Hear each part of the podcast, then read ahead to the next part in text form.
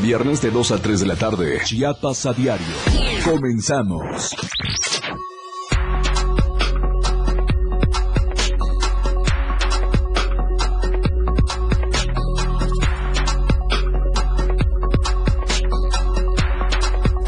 La radio que quieres escuchar.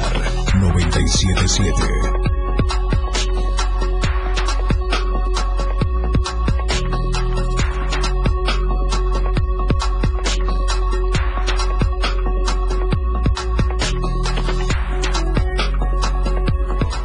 La aprehensión de José de Jesús Patrinos, dueño de la guardería Penguin and Bay, es un circo armado por las autoridades, asegura el padre de Damián. Detienen a tres personas presuntamente responsables del asesinato de la enfermera Lucrecia en Escuintla.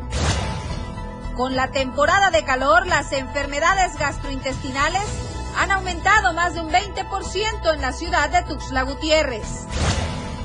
Y en México, Firman convenio de colaboración y apoyo a connacionales la Secretaría del Trabajo y Financiera para el Bienestar. Nuestro hashtag de hoy es Justicia para Damián. Bienvenidos a Chiapas a Diario.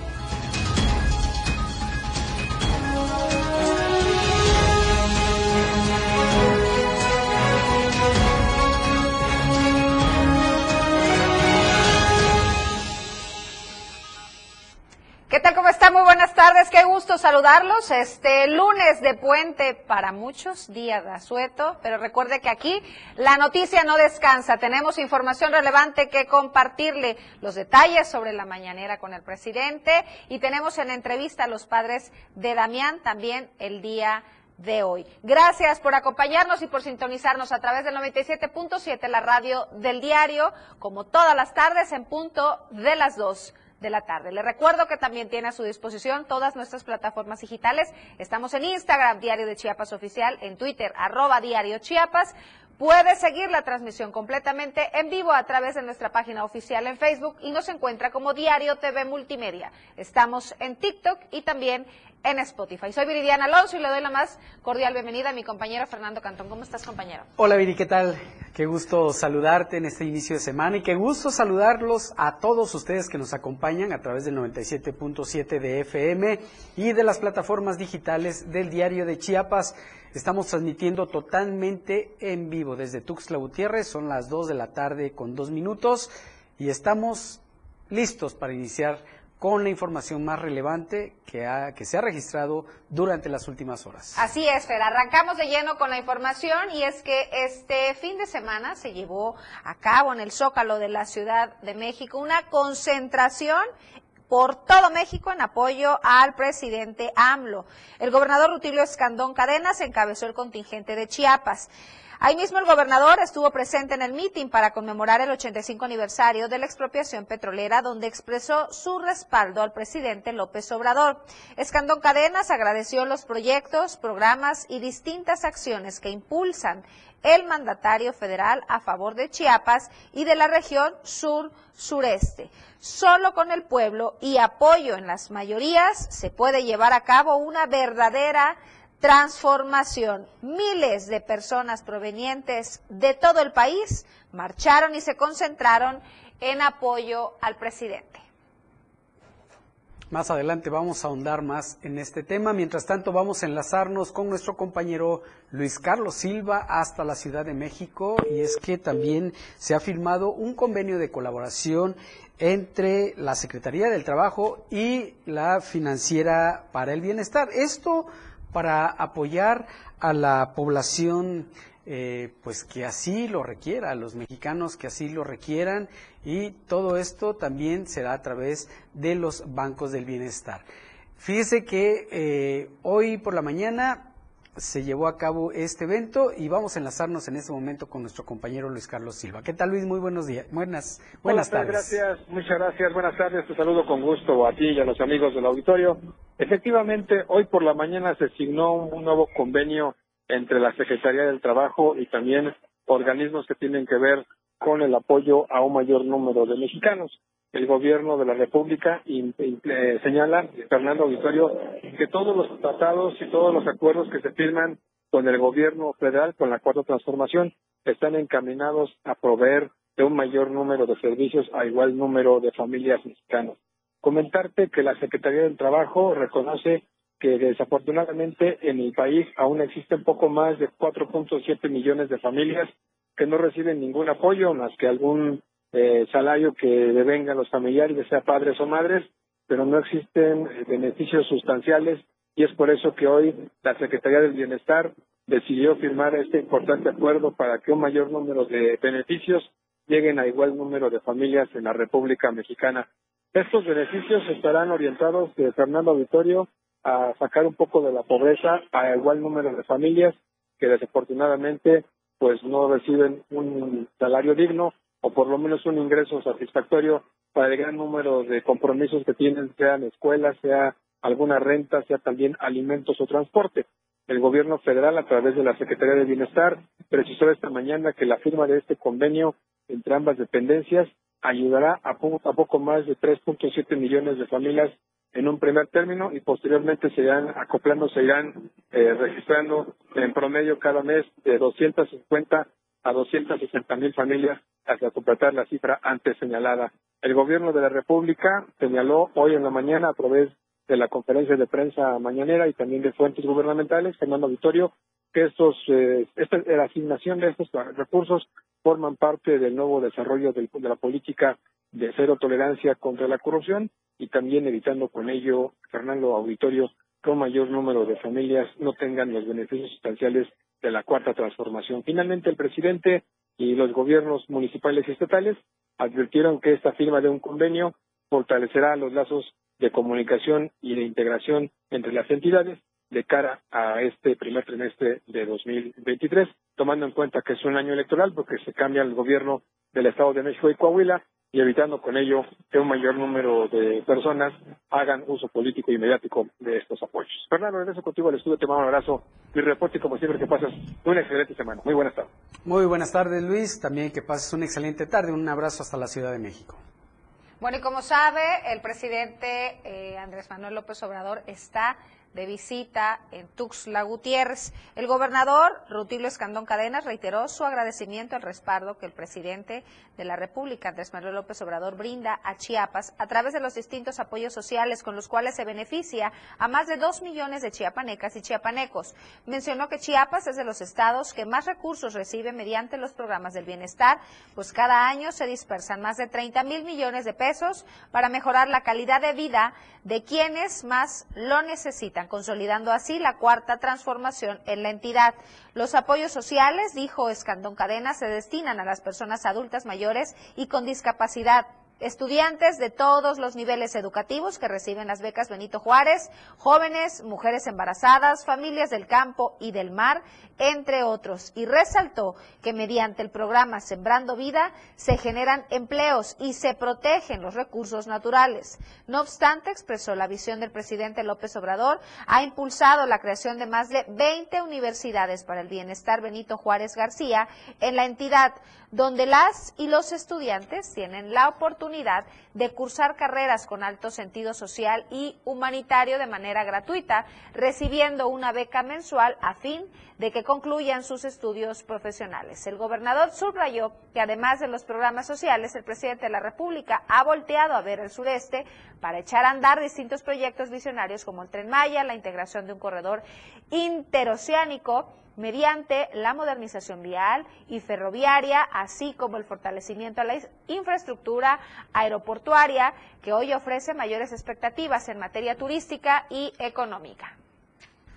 Y luego de que se llevara a cabo una segunda marcha para exigir justicia por el, feminicidio de la enfermera Lucrecia Selva Fuentes, eh, enfermera del Hospital General de Tapachula, la Fiscalía General del Estado, a través de la Fiscalía contra Feminicidios, emitió un comunicado en donde informó sobre la detención de tres personas presuntamente responsables de este asesinato. En un operativo conjunto con las Fiscalías de Distrito y Antisecuestro, la Policía de Investigación y Coordinación de Inteligencia, elementos de la Fiscalía General del Estado dieron cumplimiento a la orden de aprehensión obsequiada por el juez de control con residencia en Tapachula en contra de José Domingo N., Alejandro N. y Jesús N., probables responsables del delito de feminicidio. Los imputados serán puestos a disposición del juez de la causa, quien resolverá su situación jurídica en las próximas horas. Hay que recordar que el cuerpo sin vida de Lucrecia Salva Fuentes fue encontrado el pasado 11 de marzo en un camino de terracería que conduce a la ranchería Canutillo en el municipio de Escuintla.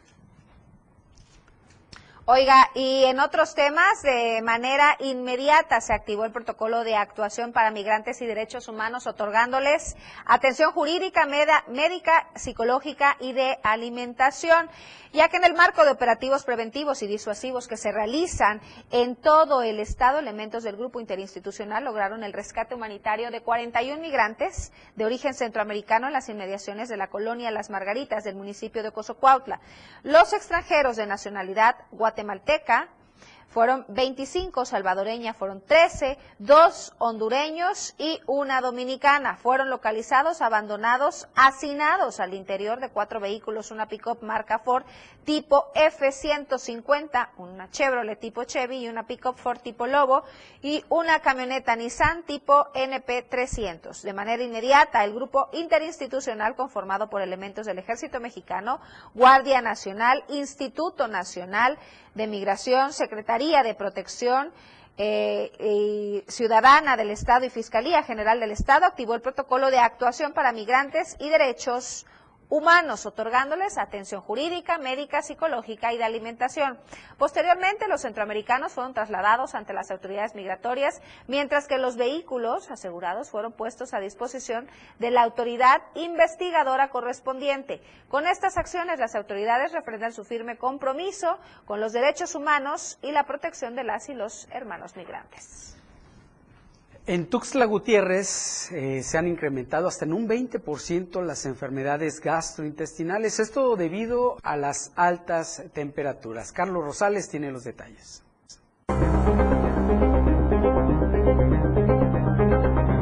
Con la temporada de calor, las enfermedades gastrointestinales han aumentado más de un 20% en la ciudad de Tuxtla Gutiérrez, dado que la descomposición de los alimentos se presenta con mayor rapidez. Este, el incremento de las enfermedades gastrointestinales ha sido evidente para nosotros en el tema de las atenciones que nosotros prestamos. Aproximadamente se ha incrementado en un 25% con nosotros. Las cifras oficiales o de nivel estatal o nivel municipal, este, eso es a través de la jurisdicción sanitaria número uno del Estado. Sin embargo, las atenciones que nosotros hemos prestado, hemos notado que hay una alza del 25%, sobre todo en niños y este, adultos jóvenes.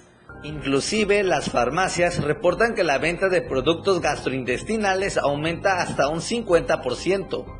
El más común es la loperamida. De ahí le sigue el Treda, Treshow. Eh, hay uno que se llama Neocaf y lo que es el Peptobismol.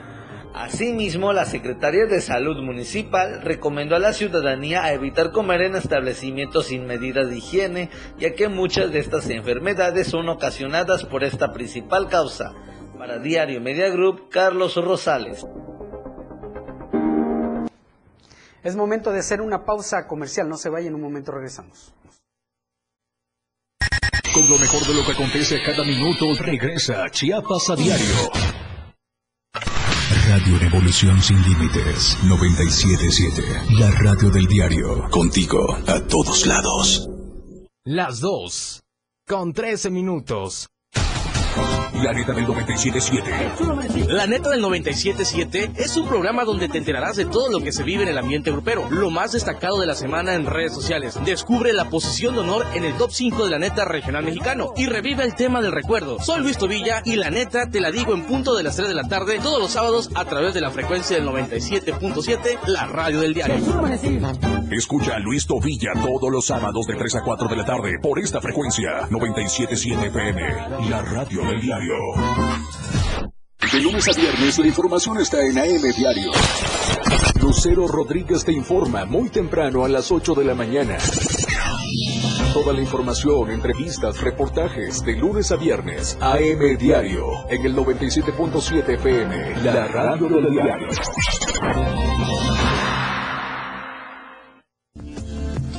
Ahora las noches de lunes a jueves se disfrutan más en compañía de Moisés Jurado. Disfruta de la mejor música de ayer, hoy y siempre, en punto de las 9 de la noche en Las Inolvidables de la Radio del Diario, contigo a todos lados. Entrevistas, invitados, música y mucho cotorreo. El show del patrón. Escúchalo de lunes a viernes de 4 a 5 de la tarde. Es un completo despapalle. Pásate una tarde muy amena con El Show del Patrón. Algo fuera de serie. Por esta frecuencia, 97.7 FM, la radio del diario. Para comenzar tu fin de semana con estilo, Fuita y Beat. La música que se genera en los mejores clubs del mundo. Todos los viernes y sábados de 9 a 11 de la noche. Lo mejor de la música electrónica lo escuchas ahora en las tornamesas. DJ Guni y DJ Anali OG tienen para ti los mejores sets mezclados en vivo. Fuita y Beat en la radio del diario 97.7. Contigo a todos lados. Disfruta de muy buena música, lo más trendy en redes sociales, la info sobre tus artistas favoritos y todo lo que debes saber para estar al día con la mejor actitud. Top Music con Moisés Galindo, de lunes a viernes de 5 a 6 de la tarde por la radio del diario 97.7 con lo más top a todos lados. 97.7, la radio del diario. Viridiana Alonso y Fernando Cantón ya están de regreso en Chiapas, Chiapas a a diario. diario.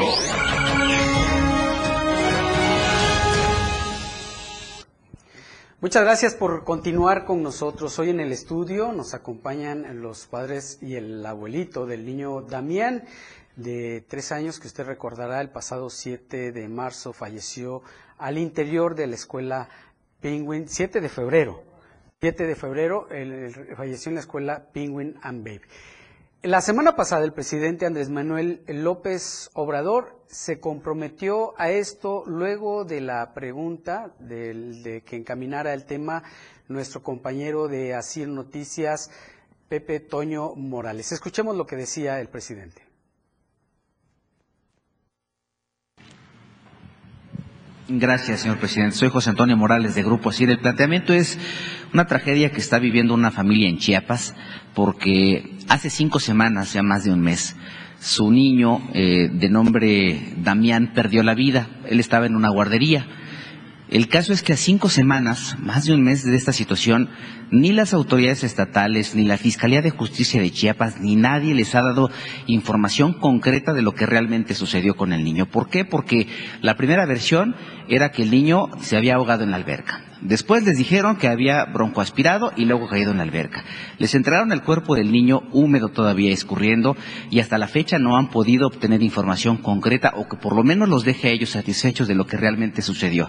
Y evidentemente es comprensible, para ellos es una tragedia, una tragedia que incluso eh, los ha llevado a pensar en la posibilidad de venir aquí a tocarle la puerta a usted, a Palacio Nacional, para plantearles esa situación y sobre todo para pedirle su intervención para que alguien del gobierno de Chiapas o la fiscalía o incluso el gobernador que tampoco ha dicho absolutamente nada sobre este caso les puedan explicar qué pasó y sobre todo que no quede impune. Hablando precisamente de impunidad, no algo que usted ha subrayado en varias ocasiones en este mismo espacio, pero está pasando eso. Cinco semanas es demasiado tiempo eh, para que no les den siquiera la información concreta de lo que pasó con el niño y que los deje satisfechos. Incluso el abuelo del pequeñito ha planteado la posibilidad, bueno, si en Palacio Nacional tampoco nos ayudan, tendremos que llegar a una huelga de hambre porque no tenemos otra alternativa, es todo lo que tenían. Eso por una parte, presidente, y si me permite después hacer otro Sí, bueno, planteamiento. pues sobre eso, este, hoy mismo lo va a atender el caso Rosa Isela Rodríguez y yo voy el lunes, decía, a Tuxtla, a ver si pueden estar allá, este, en la reunión que vamos a tener. Voy, vamos a estar en la mañana en la reunión de seguridad, luego en la conferencia y luego en, en la reunión de las sucursales del Banco del Bienestar. O sea, que se acerquen y los va a atender Rosa Isela, pero va a empezar a ver el asunto desde hoy. Rosa Isela Rodríguez. Hacemos el planteamiento porque nuestro corresponsal Fernando Sí. Cantona ya le ha dado seguimiento a través de Jesús. Muchas gracias. Y sí, efectivamente, hoy estuvo el presidente Andrés Manuel López Obrador para dar su conferencia en Tuxtla Gutiérrez y esto fue lo que dijo.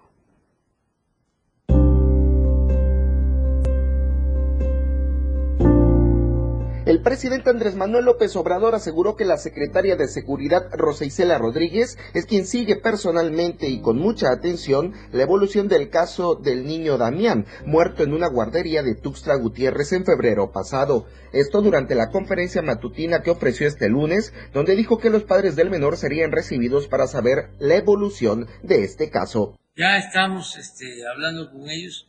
Eh, hablé incluso con también la familia de el otro de la niña este ahora que llegué temprano. Ya hablé con ellos me entregaron sus escritos y este Rosa Rodríguez ya tiene eh, el informe. Ya se estableció comunicación con los familiares y hoy van a hablar aquí, aquí, sí, de los dos.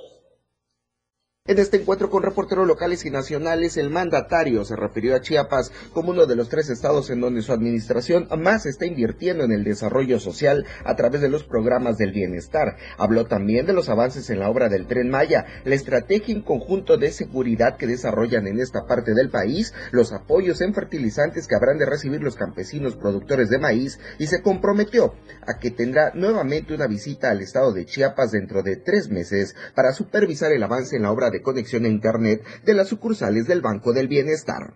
Para Diario Media Group, Marco Antonio Alvarado.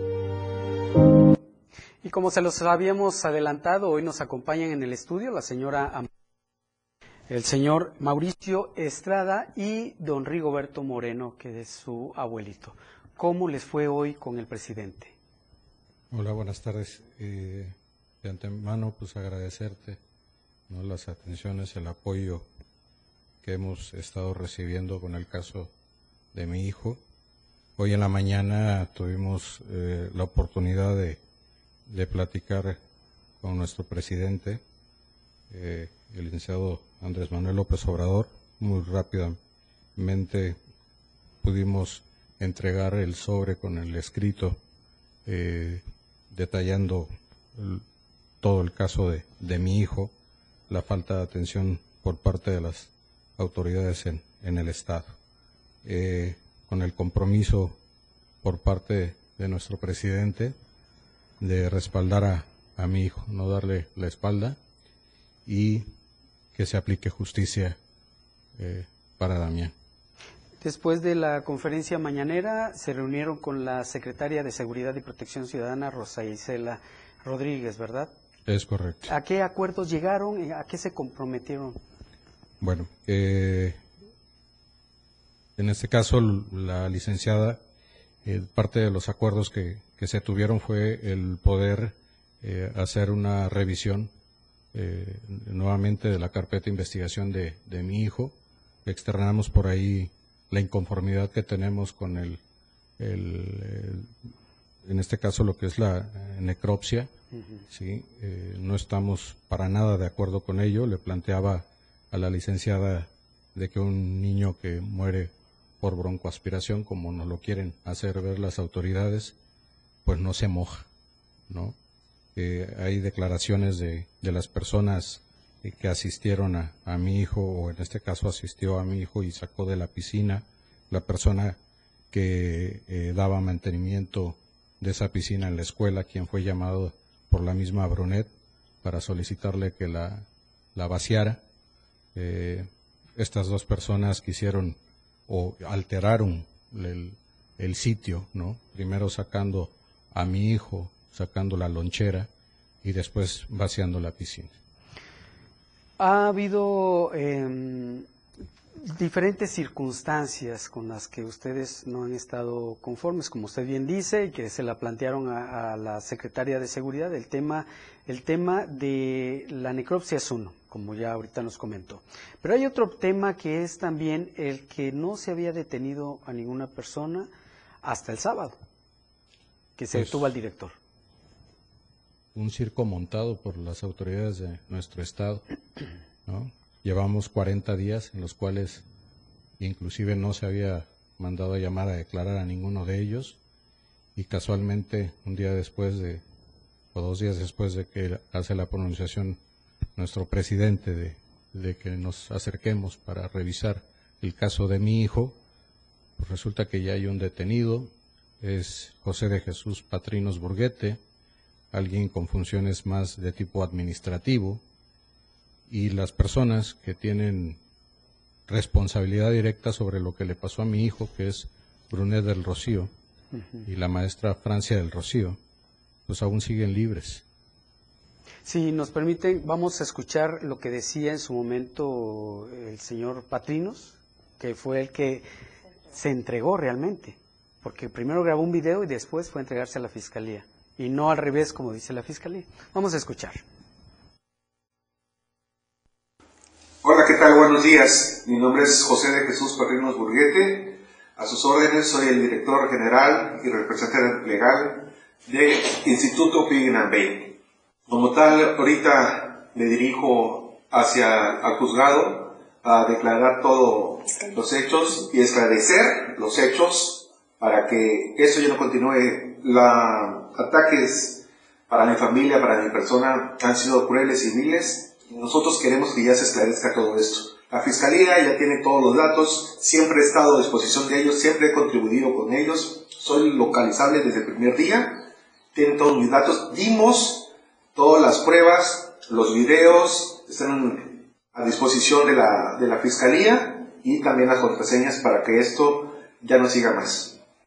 Y en este momento me dirijo hacia al juzgado, a la Fiscalía, para que yo pueda este, declarar y decir los hechos como tal.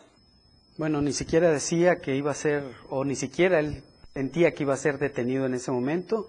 Y hay más dudas que respuestas con respecto a este video, porque ellos dicen que ya entregaron todas las pruebas, que tienen todo. Si nos permiten, vamos a un corte comercial y en un momento regresamos para seguir platicando del tema. Vamos a un corte, en un momento volvemos. Chiapas a diario, después del corte, ya regresa. 97.7. La radio del diario. Más música en tu radio. Lanzando nuestra señal desde la torre digital del diario de Chiapas. Libramiento Surponiente 1999. 97.7. Desde Tuxtla Gutiérrez, Chiapas, México. XHGTC, la radio del diario. Contacto directo 961-612-2860. Cabina 961-612-2860. Escúchanos también en línea. www.diariodechiapas.com Diagonal Radio. 97.7. La radio del diario. Más música en tu radio. Las 2. Con 28 minutos. Chiapas es poseedora de una belleza natural sin rival en todo México. Una gran selva, un impresionante cañón, manglares y playas únicas, además de paradisiacas caídas de agua, visten a nuestro estado con el encanto único de la naturaleza. Chiapas es el estado más al sur de México, la última frontera de nuestro país. Aquí, en este rincón, que también fue el último territorio en añadirse a la República, se encuentra un paraíso de bellezas naturales listo para ser explorado. Ven y disfruta lo que Chiapas tiene para ti.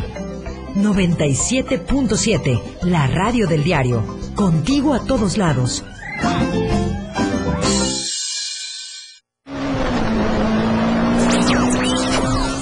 Te quedes fuera. Este 25-26 de marzo vive la experiencia de la velocidad. NASCAR México 2023 Series. Participa con la radio del diario y gánate muchos boletos a través de nuestras redes sociales, Facebook, Twitter e Instagram. La radio del diario 97.7 FM te lleva de la mano al Superóvalo Chiapas, corriendo contigo a todos lados. NASCAR México 2023 Series. A las madres que buscan a sus hijas, a las mujeres que trabajan sin ser reconocidas, a las mujeres que luchan por espacios incluyentes, a las que se enorgullecen de su diversidad, a las que honran la historia de las que ya no están, a las que desde casa lo dan todo, a las que disfrutan su cuerpo y reclaman su derecho a decidir, a todas las mujeres a las que nos han tratado de borrar la sonrisa. Este 8 de marzo luchemos juntas por nuestro derecho a la alegría. Movimiento Ciudadano. Contigo a todos lados. 97.7 FM. Con lo mejor de lo que acontece cada minuto, ya regresa Chiapas a diario.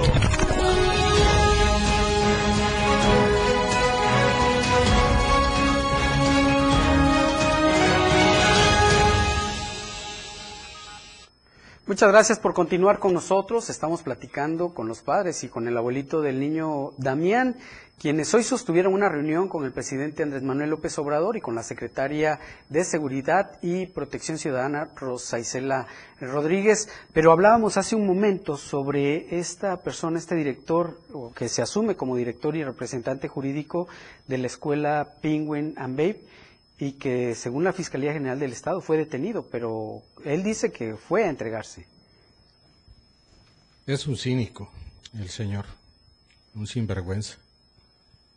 En ningún momento ha estado a disposición. Esa es la realidad. Y creo que es bastante evidente en su video que está siguiendo un guion, porque inclusive lo corrigen en dos o tres ocasiones. Es un circo mal montado por parte de, nuestras autoridades. ¿sí? Casualmente, dos días antes de que llegue eh, nuestro presidente, pues entonces ya hay el primer detenido.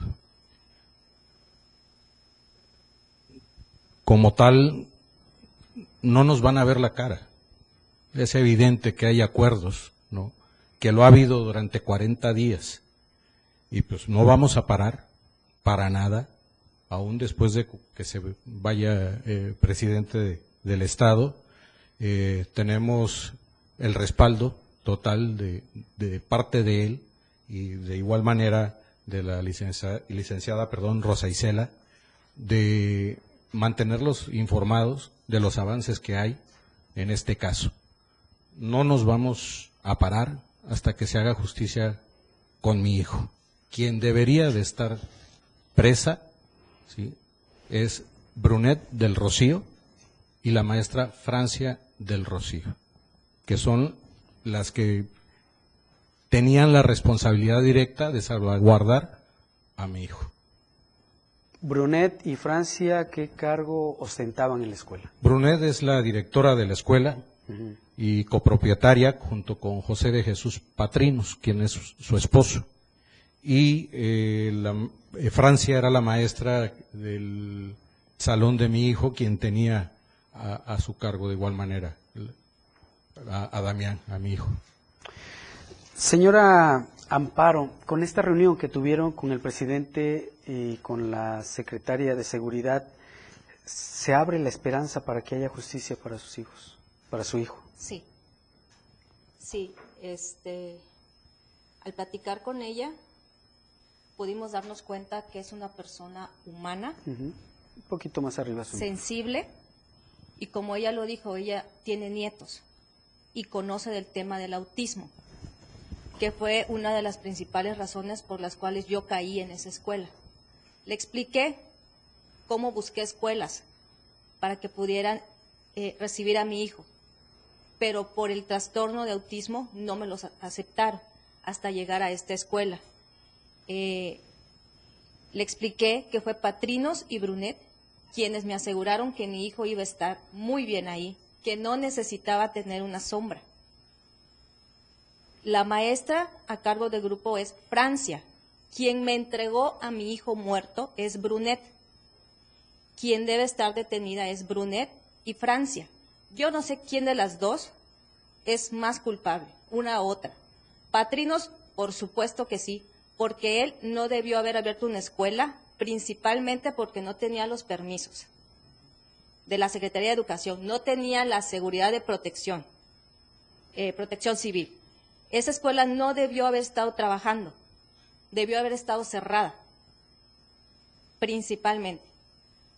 Brunet es la que me entrega a mi hijo muerto. Ella está fuera, ella está libre. Yo no sé de leyes, como le dije a la licenciada pero catalogan el homicidio de mi hijo como algo no grave. Entonces esta gente probablemente pueda pagar un dinero y salir. No estoy en absolutamente nada de acuerdo que la muerte de un hijo sea un delito no grave. Por supuesto que es grave la muerte de un hijo, al mil por ciento. No se puede pagar y salir. ¿Por qué? Porque esta gente va a poner otra escuela y van a tener a su cargo más niños. La muerte de mi hijo no va a ser en vano. Esta gente tiene que estar encerrada. El circo que armó este hombre de entregarse, obviamente es porque ya hubo ruptura de pactos, porque venía el presidente.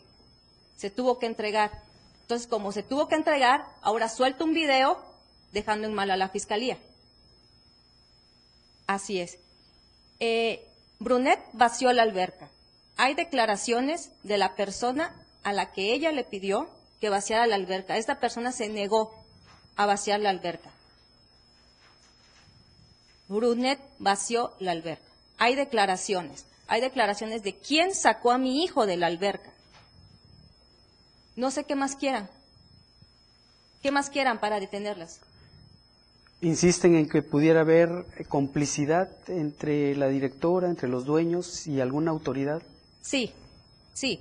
Pero la licenciada Rosa Isela eh, nos va a ayudar, eh, va a enviar a su gente, eh, un abogado, para que pueda checar todo el expediente y este, en próximos días le van a dar toda la información y esperemos que ya en el transcurso de esta semana ya sean detenidos.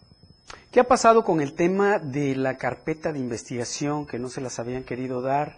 ¿Ya tienen alguna copia? ¿La fiscalía ya se comunicó directamente con ustedes por ese tema?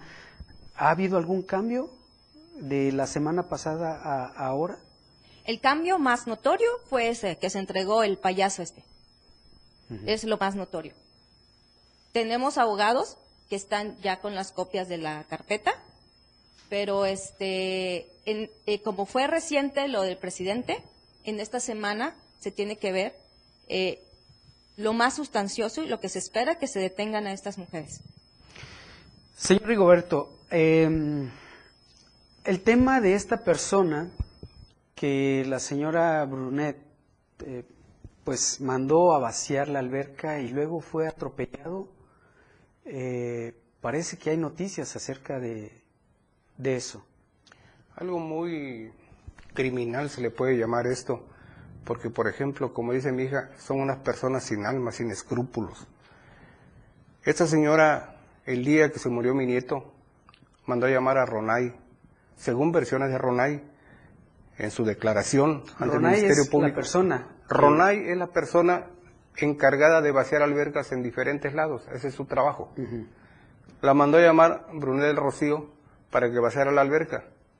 Al llegar este, en su declaración dice que al llegar a la guardería, miró mucha bulla y supo que un niño se había caído a la alberca. Y por tal motivo se negó. Él dijo que no le iba a vaciar, porque sabía que un niño se había caído a la alberca. Mas, sin embargo, en su declaración, Ronay dice, vacéela usted, usted sabe dónde se, se ejecuta para vaciar la alberca, ahí está la casa de máquinas, y él refiere en su declaración que vio cuando Brunet se fue a la casa de máquinas a vaciar la alberca. Él se retira como a las 5 de la tarde y a los ocho días lo atropellan a este señor. De tal manera que lo tuvieron internado en el hospital 5 de mayo del Seguro Social. A mí me llega el mensaje tipo anónimo porque decía mi teléfono número desconocido y me dicen, ¿quiere usted saber quién vació la alberca donde murió su hijo? Le digo, no es mi hijo, es mi nieto pero quiere saberlo, vaya al Hospital 5 de Mayo. Y ahí me pongo a preguntar si alguien de algún herido, algún atropellado, ya ves que hay mucha gente en la calle sentadita con sus dolientes. No me dieron razón. Al rato me vuelven a llamar y me dicen, se llama Ronay, pregunta por la familia de Ronay. Ya pregunté y me dicen quién es, y es una persona que conocemos de la colonia Emiliano Zapata, porque yo tengo una ruta de transportes para allá y los conozco, pues esa gente. Ya nos apersonamos con la persona y nos comenta, sí, don Rigoberto, a mi hijo lo atropellaron. Él se dedicaba a vaciar albercas y él vació la alberca donde su niñito se murió. Digo, pues si me da chance voy a traer al Ministerio Público para que tome su declaración y para que lo protejan. Porque si lo atropellaron, algo le van a querer hacer. Accedió Ronay, traje al fiscal, le tomaron su declaración, quedó bien firmada. Ahora la sorpresa cuando estamos con la señora eh, secretaria Rosa, Rosa Isela, me entra un mensaje de la colonia en el anuncio que hacen en las bocinas, anunciando su fallecimiento. Falleció Ronay. Falleció hoy en la mañana Ronay, la persona que mandaron a vaciar la alberca. Esto está tomando un tinte muy criminal. Y como dice mi hija, ¿qué esperan para agarrar, agarrar a Brunel Rocío? Es la más perversa de ese matrimonio. Ya deberían tenerla a buen recaudo porque ¿qué más quiere la autoridad? Ya está la declaración de Ronay donde dice que él lo mandaba hacia la alberca. ¿Qué más quiere la autoridad para agarrarlas? Pues son personas peligrosísimas y muy astutas para manejar la situación. Ahora sabemos de antemano por eh, algunas amistades que nos dicen que este caso no camina porque la hermana de Brunet está en el Congreso del Estado. Ojalá no sea cierto, y si así fuera, yo le pediría a la hermana de Brunet Rocío que deja que fluya la, autoridad. Si realmente no tiene culpa, la van a soltar en dos o tres días. Pero como sí tiene culpa, pues yo le pido a las autoridades que aplique su criterio y que la agarren ya, porque esa fue la promesa del fiscal hoy ante la Secretaria de Seguridad Pública Nacional, de que hay órdenes de aprehensión y las tienen que ejecutar. Porque le dijo la secretaria, apéguese a derecho y ejecútese lo que tenga que ejecutar. Muy bien. Tenemos 30 segunditos. ¿Algún mensaje que quieran enviar a las autoridades y a quienes nos están escuchando y viendo en este momento? A las autoridades yo con mucho respeto les digo, como se lo dije al señor fiscal, respeto a mi gobierno, respeto a la autoridad de mi Estado, pero por favor apliquen su, su criterio derecho como debe ser, porque no es posible que andemos como mendigos atrás de la autoridad cuando por derecho nos corresponde que nos apoye. Muy bien, gracias señor Amparo. Gracias, eh, señor Mauricio. Gracias, don Rigoberto.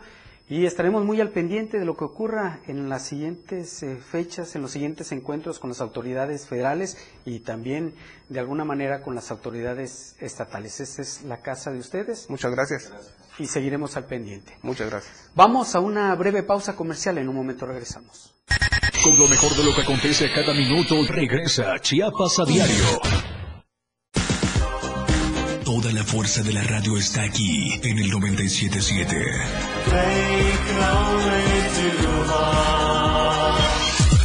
Las dos. Con 42 minutos. NASCAR México 2023 Series. Arranca ya el 25 y 26 de marzo, concluyendo a mediados de noviembre. Mira a los grandes pilotos recorriendo las principales pistas de la República Mexicana. Además de la capital chiapaneca, el campeonato tiene previsto visitar Chihuahua, Querétaro, San Luis Potosí, Aguascalientes, Guadalajara, Puebla, Monterrey y Ciudad de México. NASCAR México 2023 Series. La radio del diario 97.7 FM. Velozmente, contigo a todos lados. Síguenos en TikTok y descubre la irreverencia de nuestros conductores. Y por supuesto, el mejor contenido para tu entretenimiento. Arroba la radio del diario. 97.7 FM. Contigo a todos lados. No creíamos que iban a hacer tanta obra, que más que nada que estuviera muy bonito, porque yo pienso que esas obras hay muy pocas en, en todo el país. Son presupuestos que son bien utilizados, ¿no? Y esta es la prueba. El gobierno de México está transformando el territorio en las colonias más pobres del país. A través del programa de mejoramiento urbano llevamos mil obras construyendo un México para los que menos tienen. Este programa es público, ajeno a cualquier partido político. Queda prohibido el uso para fines distintos a los establecidos en el programa. Caminando con Los Ángeles, un programa donde encontrarás la conexión con Los Ángeles, donde se hablan temas de luz. No hay nada más hermoso que compartir los temas de luz de Los Ángeles y Arcángeles. Acompáñanos todos los martes y jueves de 10 a 11 de la mañana por la radio del diario 97.7, contigo a todos lados. Porque todo tiene una solución. En este tu espacio, denuncia pública. Te invito a sintonizar Denuncia Pública los lunes, miércoles y viernes a las 10 de la mañana a través de la radio del diario 97.7 FM. Soy Felipe Alamilla, la voz del pueblo. Recuerden que denunciar es un derecho y una obligación. Escúchalo en el 97.7 FM, la radio del diario. Denuncia pública con Felipe Alamilla, la voz del pueblo. voz del pueblo. No se deje y denuncie. Inicia tu día con mucho ritmo y sabor. Con los ritmos latinos de la radio del diario. De lunes a viernes de 6 a 8 de la mañana por el 97.7 de FM. Contigo a todos lados. Lo más trending en música. La radio del diario 97.7. Contigo a todos lados. Viridiana Alonso y Fernando Cantón ya están de regreso en Chiapas, a diario. De amarillo y de color púrpura durante la primavera. Los árboles de primavera y jacaranda dan la bienvenida a una nueva estación del año. Rafael Lechuga nos presenta los detalles.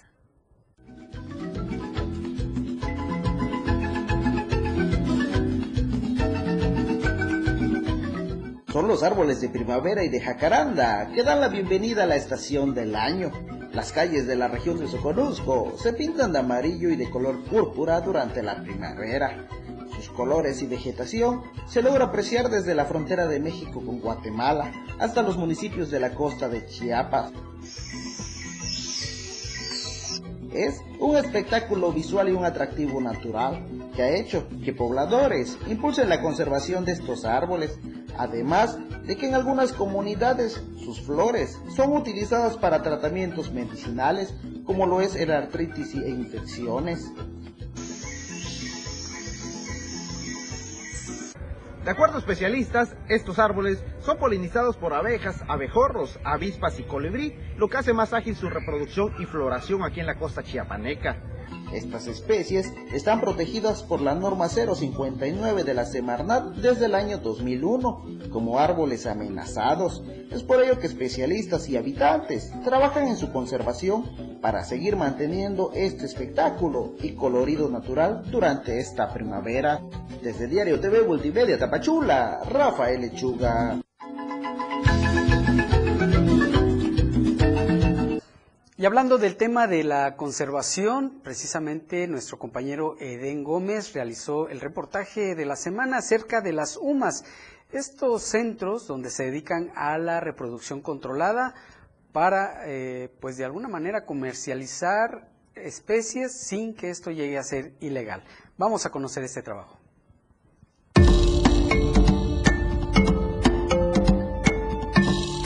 La educación ambiental en la actualidad sigue siendo bastante baja, sin embargo, se ha tenido un crecimiento importante de sectores que pretenden contribuir al cuidado de la flora y la fauna en la entidad, sobre todo creando una conciencia de respeto a los seres vivos y esto permita evitar saqueos, tráfico o maltrato animal. Para el biólogo Jerónimo Domínguez Lazo, presidente de la Asociación Civil Conservación, Manejo y Aprovechamiento Sustentable de la Flora y Fauna Silvestre, AC, señaló que lamentablemente el tema de educación ambiental es bastante baja, lo que ha ocasionado que se tengan sucesos y prácticas bastante dañinas, como la adquisición de especies silvestres de forma ilegal. Es muy fácil salir al campo y encontrarte un animalito, un tucán, un loro, una martucha y llevarte a casa. Al final de cuentas, si no le das el cuidado adecuado, si no tienes las precauciones con su mantenimiento, no solo puedes generarle un daño al animal, sino también causar un daño a terceros. ¿Por qué? Porque si tú tienes un cocodrilo en tu casa y se te escapa y cae con el vecino, ponle que solo el susto le va a dar, pero ¿qué tal que lo muerde o que hay un incidente? Ya te metiste en un problema mayor. En esta agrupación de rescate se dio a conocer que a lo largo de su funcionamiento han sido diversas especies las que han decomisado o rescatado, desde un pitón bola hasta cocodrilos y diversas aves. Sin embargo, por ello el interés de mejorar la conciencia que permita adquirir ejemplares de manera legal, ya que de esta forma se le puede dar un seguimiento al animal y con ello evitar riesgos. No, no, no. Este, nosotros, por ejemplo, con animales que son eh, de manejo comercial como iguanas o tortugas que son producidas en cautiverio, se da un seguimiento, ¿no? Si hay, alguien adquiere un cocodrilo porque le interesa y lo adquiere legalmente, le damos la continuidad y la información, capacitación y todo sobre su manejo. Si el cocodrilo pues, sigue creciendo y tiene una dimensión que ya no puede ser controlable por la persona, lo puede regresar con nosotros. No, no es que lo vayan y liberen en cualquier río o arroyo. La consigna y el compromiso es el ejemplar regresa a su sitio de donde fue adquirido. ¿Por qué? Porque eso da tranquilidad de que ese animal va a tener un proceso y un seguimiento de volverse un reproductor, de ser un animal que entre a un proceso diferente. Las diversas agrupaciones de rescate tienen una labor importante, sin embargo, también estas tienen que hacerse de diversas estrategias para solventar los gastos que esto genera, ya que la mayoría no tienen ningún tipo de subsidio. Ante esto, Berenice García, secretaria técnica de Comafaz AC, dijo que al ser una organización civil generan diversas actividades para recaudar fondos, como el curso de capacitación, expo reptiles, eventos especiales que generan, pues de alguna manera ingresos, además de donativos que al conocer la causa se unen con diversas aportaciones, incluso en especie. Mira, nosotros principalmente, como somos una organización civil, eh, nosotros generamos distintas actividades como cursos de capacitación, eh, pláticas, expo reptiles, eventos especiales, eh, que pues bueno, nos generan una derrama económica. son muchos gastos, desde la atención a un reporte, pues requieres gasolina, requieres personal, depende si, por ejemplo, vas a rescatar un cocodrilo grande, requieres más personas para poder hacer el manejo, la atención, a veces embarcación, qué tan lejos está el sitio, a veces es un lugar cercano, a veces es un lugar lejano a dos horas, por ejemplo, de, de donde uno se ubica. Y luego ya que regresa bien el animal, ¿cómo se mantiene? ¿no? ¿Cuál es su fin? Entonces, pues sí se llega a hacer eh, gastos muy importantes en todo sentido y pues también durante el tiempo que, que se mantienen. Actualmente en Chiapas se han determinado diversas especies en peligro de extinción, como el tlacuache acuático, el armadillo de nueve bandas, el oso hormiguero, pavón cornudo, águila arpía, mono aullador, zaraguato, el mono araña, el ocelote, el jaguar y el quetzal por mencionar algunos. Por ello, la necesidad de crear espacios que abonen al rescate y al cuidado de la fauna. Para Diario Media Group, Eden Gómez. Oiga, y en otros temas, artesanos pudieron proyectar sus productos y dar a conocer su trabajo este domingo. Edgar Ruiz nos tiene todos los detalles. Buenas tardes, Edgar, adelante. Buenas tardes, Viridiana. Así como bien mencionas, el día de ayer eh, fue de fiesta para los artesanos en el Día del Artesano. Este, esto ocurrió en el municipio de Berrezaba. Cabe destacar que es la primera ocasión que se realiza en la zona del barrio El Mirador, donde está se concentra la mayor parte de los artesanos que tienen sus talleres, tanto de hamacas, de tallados de madera y otros tipos de artículos. Eh, se cerró desde muy temprano la, toda la calle de la Sexta Poniente, allí en el barrio Mirador, en donde muchas personas, aparte de ir al tianguis dominical de costumbre, también acudieron a este lugar, en donde pudieron disfrutar y ver eh, la variedad de productos que hay en cuanto a artesanías. La mayoría son de hamacas, hamacas de gran tamaño, este, con diseños, con logos, eh, con varias partes de ser creativos. Estos artesanos eh, dijeron que pues hay hamacas de variedades de que van desde los 250 pesos hasta los 500 mil pesos. Entonces esta situación eh, hubo bastantes turistas, la fiesta fue prácticamente todo el día, eh, hubo comida o bebidas, este, todo para degustar antojitos ahí en el lugar. Asimismo, muchos ciudadanos pudieron darse la oportunidad de comprar algunos de los artículos que estaban exponiendo los artesanos y finalmente el evento cerró con la presentación de Chicoche Jr., el hijo de Chicoche, quien deleitó a los ciudadanos y terminaron bailando al ritmo de su música. Todo esto se vivió en un ambiente de fiesta, de paz. Elementos de la Policía Municipal y de Protección Civil resguardaron durante toda la noche este lugar, este sitio, pues no hubo, hubo un saldo blanco, hubo un saldo favorable. Afortunadamente fue un día de fiesta, aprovechando también que hubo puente vacacional de este lunes. Qué alegre estuvo ahí la invitación. Edgar, ¿sabrás si se va a repetir, si se va a hacer este tipo eh, de eventos más seguido? Esto nada más fue por el Día del Artesano, sin embargo muchos artesanos regresan nuevamente tanto a los tianguis municipales que hacen cada fin de semana, en donde la ciudadanía puede acudir o bien preguntar con los del tianguis e ir al barrio El Mirador, donde tienen algunos de sus puestos de este tipo de artículos. Pues muchísimas gracias Edgar por tu reporte, la invitación a estar pendientes el próximo año para ir con la familia y por supuesto apoyar a los artesanos y el comercio local.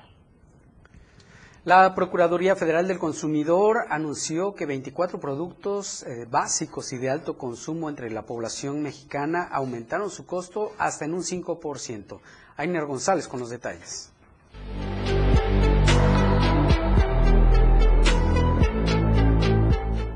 Por arriba del 5%, el costo de los productos y artículos de primera necesidad que se ofertan en establecimientos comerciales de la entidad y de la zona sur del país se han encarecido. Del 2 de enero al 3 de marzo de 2023, el precio de la canasta alimentaria, integrada por 24 productos básicos y de alto consumo en la zona sur del país, ha registrado un aumento de 5.61%. Esto luego de pasar de un costo máximo de los 1.074 pesos con 65 centavos a los 1.138 pesos con 60 centavos. De acuerdo al programa Quién es quién en los precios de los productos de primera necesidad de la Procuraduría Federal del Consumidor, los costos más bajos y altos de la zona sur durante la primera semana del año oscilaban entre los 914 pesos y los 1.075 pesos, pero a la semana 9, es decir, hasta la primera semana de marzo de 2023, estos oscilaban entre los 922 pesos a los 1.138 pesos. Para el caso de Chiapas, los datos de la Profeco exponen que de enero a marzo de este año el costo de la canasta alimentaria pasó de los 920 pesos con 40 centavos a los 945 pesos con 70 centavos, un aumento sustancial de más de 25 pesos. Por lo anterior, puntualiza que el establecimiento comercial que maneja los costos más bajos es Bodega Gurrera, mientras que la tienda Chedraui los costos más altos. Para Diario Media Group, Ainer González.